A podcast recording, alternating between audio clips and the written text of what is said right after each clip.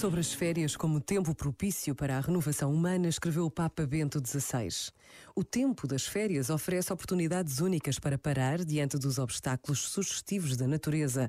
Maravilhoso livro que está ao alcance de todos, grandes e pequeninos. No contacto com a natureza, a pessoa reencontra a sua justa dimensão. Redescobre-se criatura, pequena, mas ao mesmo tempo única, capaz de Deus, porque interiormente aberta ao infinito. Estimulada pela busca de sentido que se torna urgente no seu coração, ela percebe no mundo que a circunda a marca da bondade, da beleza e da providência divina e quase naturalmente se abre ao louvor e à oração. Este momento está disponível em podcast no site e na app.